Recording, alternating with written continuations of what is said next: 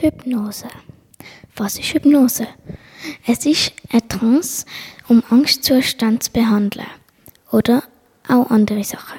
Während der Hypnose befindet sich der Betroffene in einem veränderten Bewusstseinszustand, bei dem Aufmerksamkeit, Bewusstsein und Realitätsbezug eingeschränkt sind. Ist Hypnose gefährlich? Bei traumatisierten Leuten muss man vorsichtig sein, genauso wie bei Leuten mit Herz-Kreislauf-Problemen oder niedrigem Blutdruck. Übelkeit, Kopfschmerzen, Verwirrung, Benommenheit, schlechte Träume, Rapportverlust, das sind hypnotische Kontakte, Brüllen aus dem Nichts oder Dekompensation, das ist Versagen von seeligen und körpereigenen Verlauf.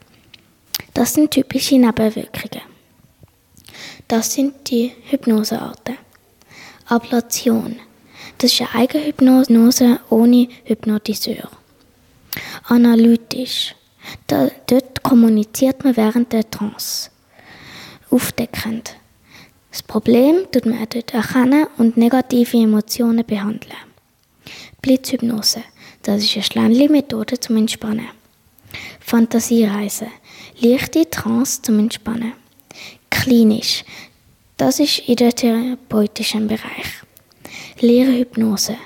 Heilsame Entspannung ohne einen Therapeut. Und Selbsthypnose. Das ist autogenes Training. Dann gibt es noch zudeckende Hypnose. Das ist, das ist, wenn man Gedanken und Gefühle zudeckt und es gibt dann noch Tiefhypnose. Das ist eine intensive und schnell wirkende Hypnose. Das kann man mit Hypnose alles behandeln.